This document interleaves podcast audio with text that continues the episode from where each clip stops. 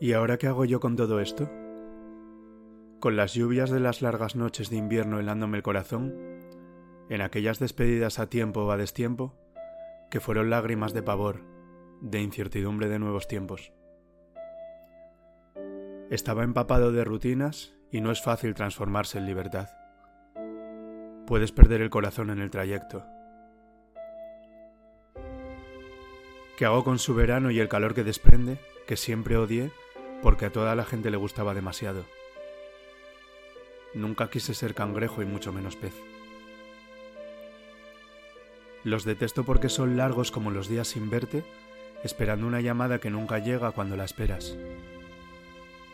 Hasta que un día aprendí que lo bonito siempre fue la espera, no que ocurriera. No hay mayor mentira que un amor de verano, huelen a deseo, espejismo y despedida, como el mismo mar.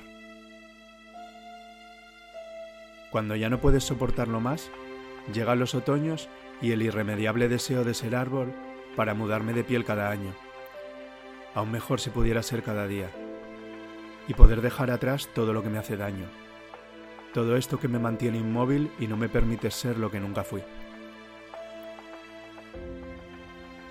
Para finalmente poder respirar de nuevo el aire helado y vivir un invierno más a tu lado que las nubes estallen de rabia y empapen mis huesos sin piedad.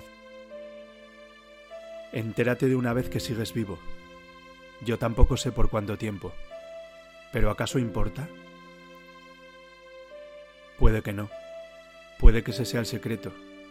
Vivir sin miedo, como si no existiera mañana. Todos hemos vivido muchos mañanas que en realidad nunca lo fueron, aunque los esperáramos. Comienza hoy todo lo que tengas que hacer.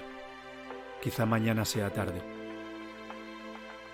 Los inviernos, lamentablemente, no duran por siempre. Yo siempre quise ser lluvia.